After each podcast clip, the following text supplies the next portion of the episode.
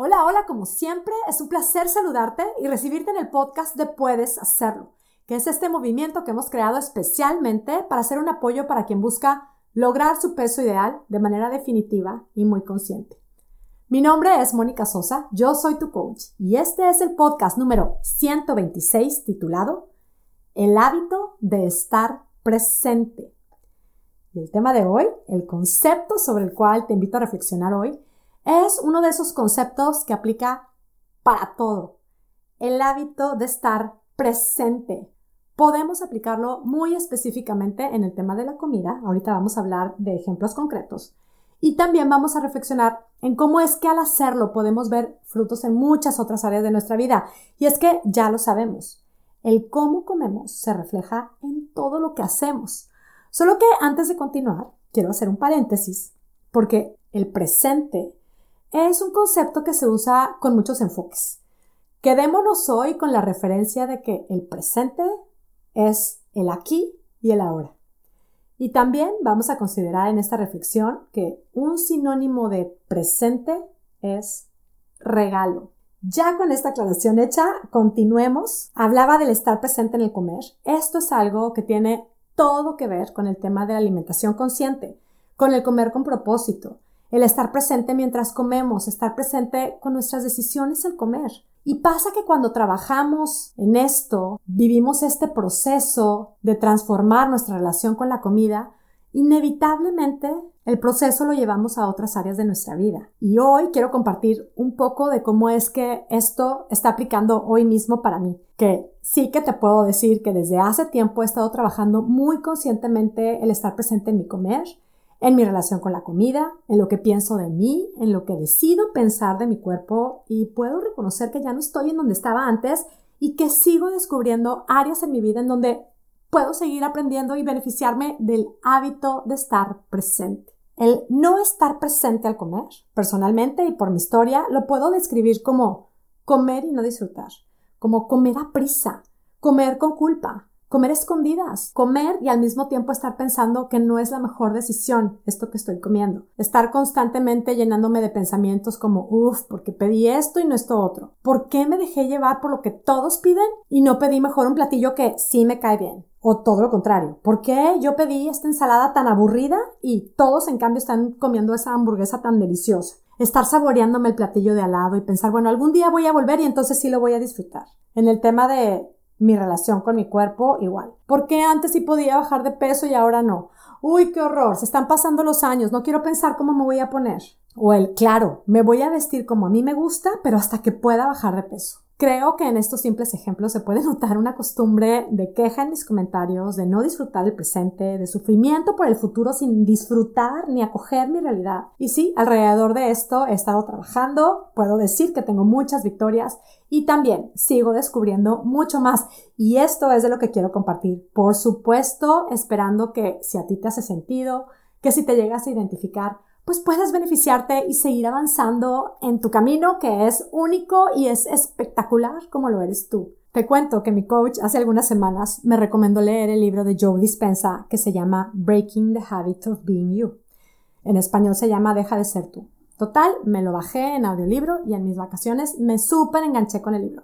He estado tomando notas, reflexionando, haciendo algunos de los ejercicios que propone y en cierto punto me sentí un poco atorada y fue precisamente cuando el autor propone nombrar específicamente el hábito que quieres cambiar. O sea, estaba atorada porque no podía citar solo un hábito para cambiar y tampoco podía nombrar específicamente el sentimiento que está detrás de este hábito. Me pasaba que se me venían a la mente muchos hábitos y muchos sentimientos a la mente. No podía decidir cuál era el más importante, el más trascendente o el necesario para trabajar en este momento, sí que me di cuenta de que el tema de mi alimentación es algo con lo que hoy estoy en paz. Sin embargo, hay hábitos que también quisiera que se me dieran así como muy naturalitos, como el de dormirme temprano, cuidar mi descanso, desconectarme realmente de mi teléfono, el manejo de mi tiempo, el realmente no preocuparme por lo que digan de mí. No, bueno, mi lista es mucho más larga y no es que espero ser perfecta, pero si me lo preguntan, o sea, si se ve la oportunidad, pues claro que hay mucho que quisiera cambiar. Total que entre autoexigencia, inseguridad, control, frustración, como que no definía el sentimiento negativo, por llamarlo así, que estaba detrás de mis hábitos que quiero cambiar. Entonces decidí como darme un tiempo para reflexionar en esto. Y lo cierto es que la reflexión pues siempre nos pone como más, más alertas, más abiertas, a la vez como más sensibles y más observadoras, ¿no? Y, y bueno, pues últimamente he tenido la dicha de estar viajando más de lo normal Después de mis vacaciones familiares, tuve la oportunidad de hacer con mi marido un viaje a Monterrey, fin de semana. Fue un viaje precioso, muy cortito, lleno de encuentros y momentos muy especiales. Bueno, el caso es que ya venía de regreso a Boston, iba en el avión de Monterrey y me pude dar cuenta de que traía un sentimiento que suelo experimentar cada vez que regreso de Monterrey. Es un sentimiento como, como raro, como de vacío, de tristeza, pero también con frustración, con culpa, con nostalgia, mucha cosa. No sé si esto es algo que solemos experimentar quienes no vivimos en los lugares de donde somos o quienes vivimos lejos de parte de nuestra familia, o eso es lo que me pasa a mí, no lo sé. No me quise clavar mucho en eso. El caso es que saqué mi libretita, me puse mis audífonos y seguí con mi libro. Seguí con mi libro. Dije, a ver, ¿en dónde nos quedamos? Le puse play y escucho una pregunta. ¿Cuál es el hábito que quieres cambiar?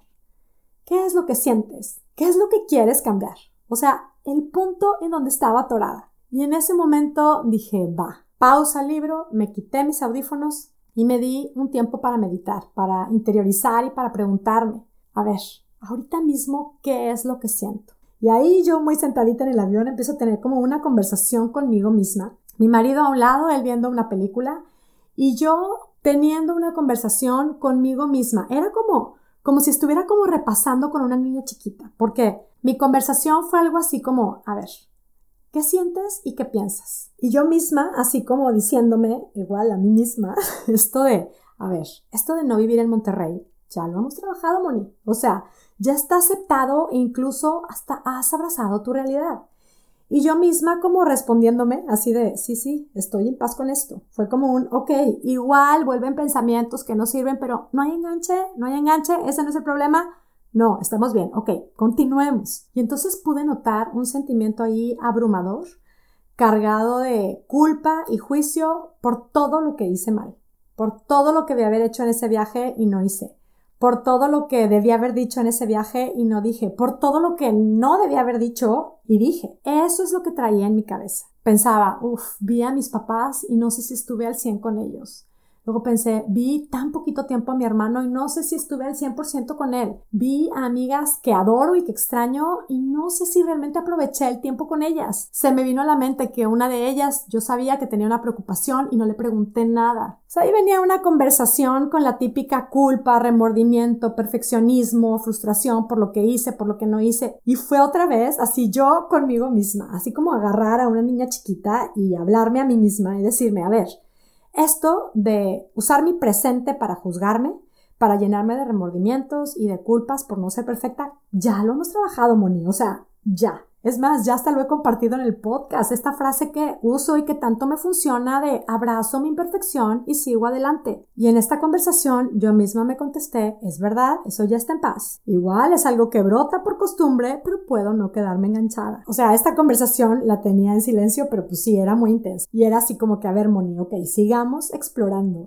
y espero de verdad que a alguien que me está escuchando le pueda servir esta reflexión, porque una parte de mí sí que piensa que estar contándolo así es como que estar un poco cucu, pero bueno, yo sigo. El punto aquí fue, ok, si hoy mismo quiero usar mi presente para seguir creciendo, puedo entonces observar mi pasado, observarlo con curiosidad y preguntarme qué es lo que me serviría cambiar. Y considerando esto que hablamos desde el principio, que el presente es un regalo, ¿qué es lo que naturalmente hacemos cuando recibimos un regalo? Por un regalo agradecemos bueno, el colocarnos en el presente de entrada con gratitud es, digamos, lo más adecuado. Ahora, hoy mismo, si voy a ver que hay algo de mi pasado que creo que no me sirve y lo veo con gratitud, como una oportunidad de seguir creciendo y una oportunidad de seguir aprendiendo, lo veo entonces pues sin juicio y con objetividad. Y así con objetividad pude verme en mi pasado y pude notar que en ciertos momentos sí que tengo el hábito de estar desconectada de mi presente. Lo pude ver y lo pude reconocer así objetivamente.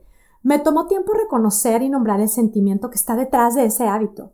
Creo que nunca lo había identificado en mí. Y es el sentimiento de ausencia. Claro, cuando no estoy presente, estoy ausente. Y en este mismo espacio de objetividad, si reflexionamos un poco en el sentimiento de ausencia, ¿qué es la ausencia? La ausencia es falta de algo. La ausencia es escasez, es carecer.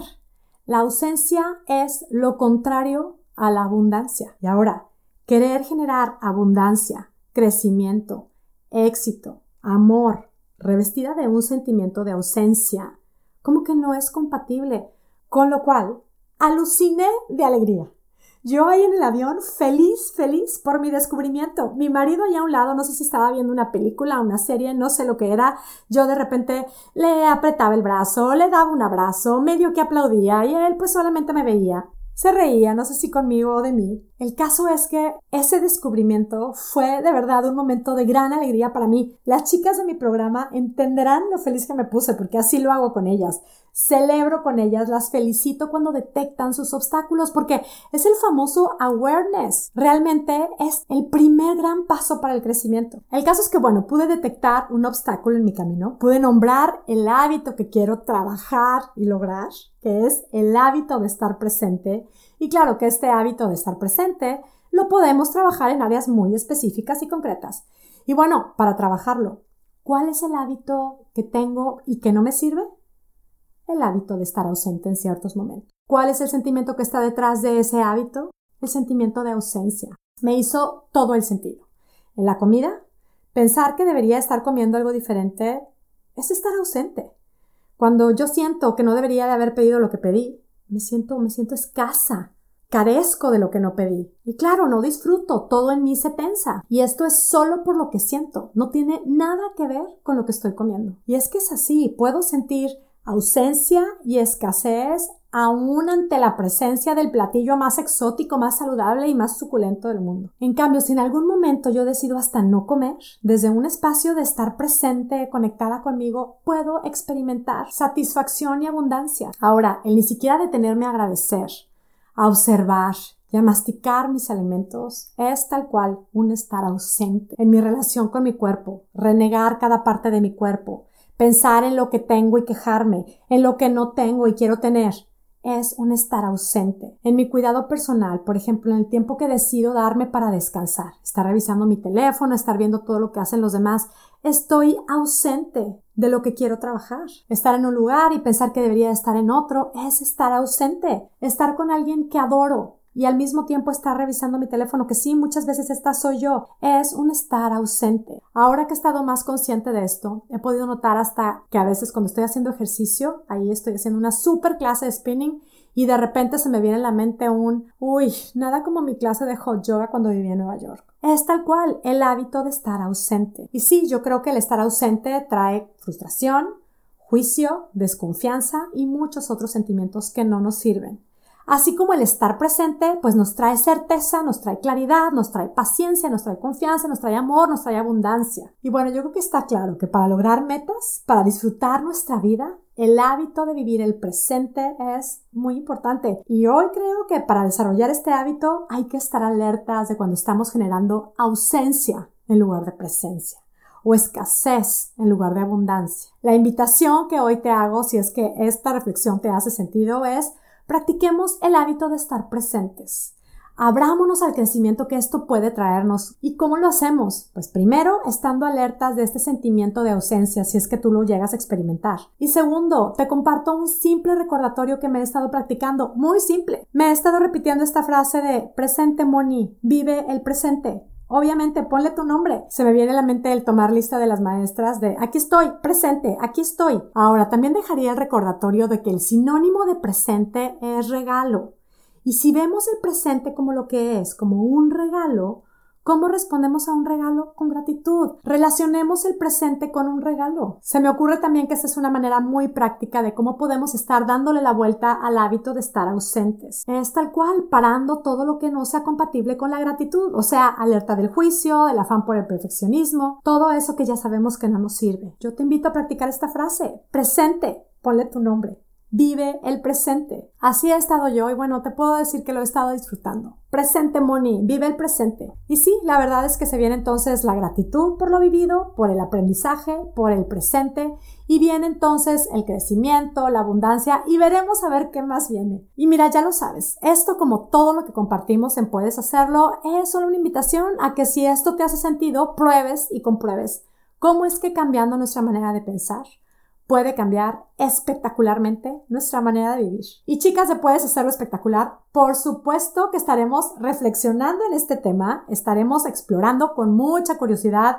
estos sentimientos de ausencia, de escasez, también el de estar presente, el sentimiento de la abundancia, todo esto como siempre lo estudiaremos y claro, lo llevaremos al siguiente nivel hasta hacerlo vida. Ahora, las participantes de Puedes Hacerlo Espectacular, también todas las graduadas de nuestro programa, les tengo una súper noticia, un aviso importante. Las siguientes cuatro semanas estaré agregando al programa cuatro nuevas clases que tienen que ver con el tema de los cambios hormonales que son pues comunes y esperados en nosotras mujeres después de las cuatro décadas. Estas clases las voy a estar dando cada lunes durante el mes de julio. Voy a dar las clases en vivo, con lo cual vamos a tener tiempo de preguntas y respuestas, comentarios después de la clase. Y estas clases son exclusivas para las participantes del programa. Vamos a hablar de síntomas comunes, de recomendaciones en alimentación, en estilo de vida. Por supuesto, estaremos trabajando temas de creencias y pensamientos alrededor de esta etapa de la vida. Vamos a hablar del tema de deseo sexual, que también es un tema súper importante. Le seguimos agregando gran valor a nuestro programa, lo cual me llena de orgullo y de mucha emoción. Estas clases son exclusivas para las participantes del programa. Ahora, si tú que me estás escuchando has estado considerando participar en nuestro programa de coaching, en donde sí que puedes lograr tu peso ideal definitivamente, y además quieres tomar estas clases porque tienes inquietudes con respecto a los cambios hormonales. Es más, si sientes que estos cambios hormonales son tu obstáculo para lograr tu peso ideal, no lo pienses más, aplica hoy mismo para que puedas participar. Yo te espero con los brazos abiertos. Puedes aplicar en monicasosa.com diagonal, puedes hacerlo. Insisto, te espero con muchísimo cariño y con muchas ganas de seguir compartiendo lo que funciona, lo que nos permite seguir creando, viviendo y disfrutando la versión más espectacular de nosotras mismas. Y bueno, pues me despido ya como siempre muy agradecida contigo que me escuchas. Recibe a la distancia mi cariño y mis deseos de salud y bienestar para ti y tu familia y sobre todo mis deseos de que tú tengas un día, una semana y una vida espectacular. Hasta la próxima.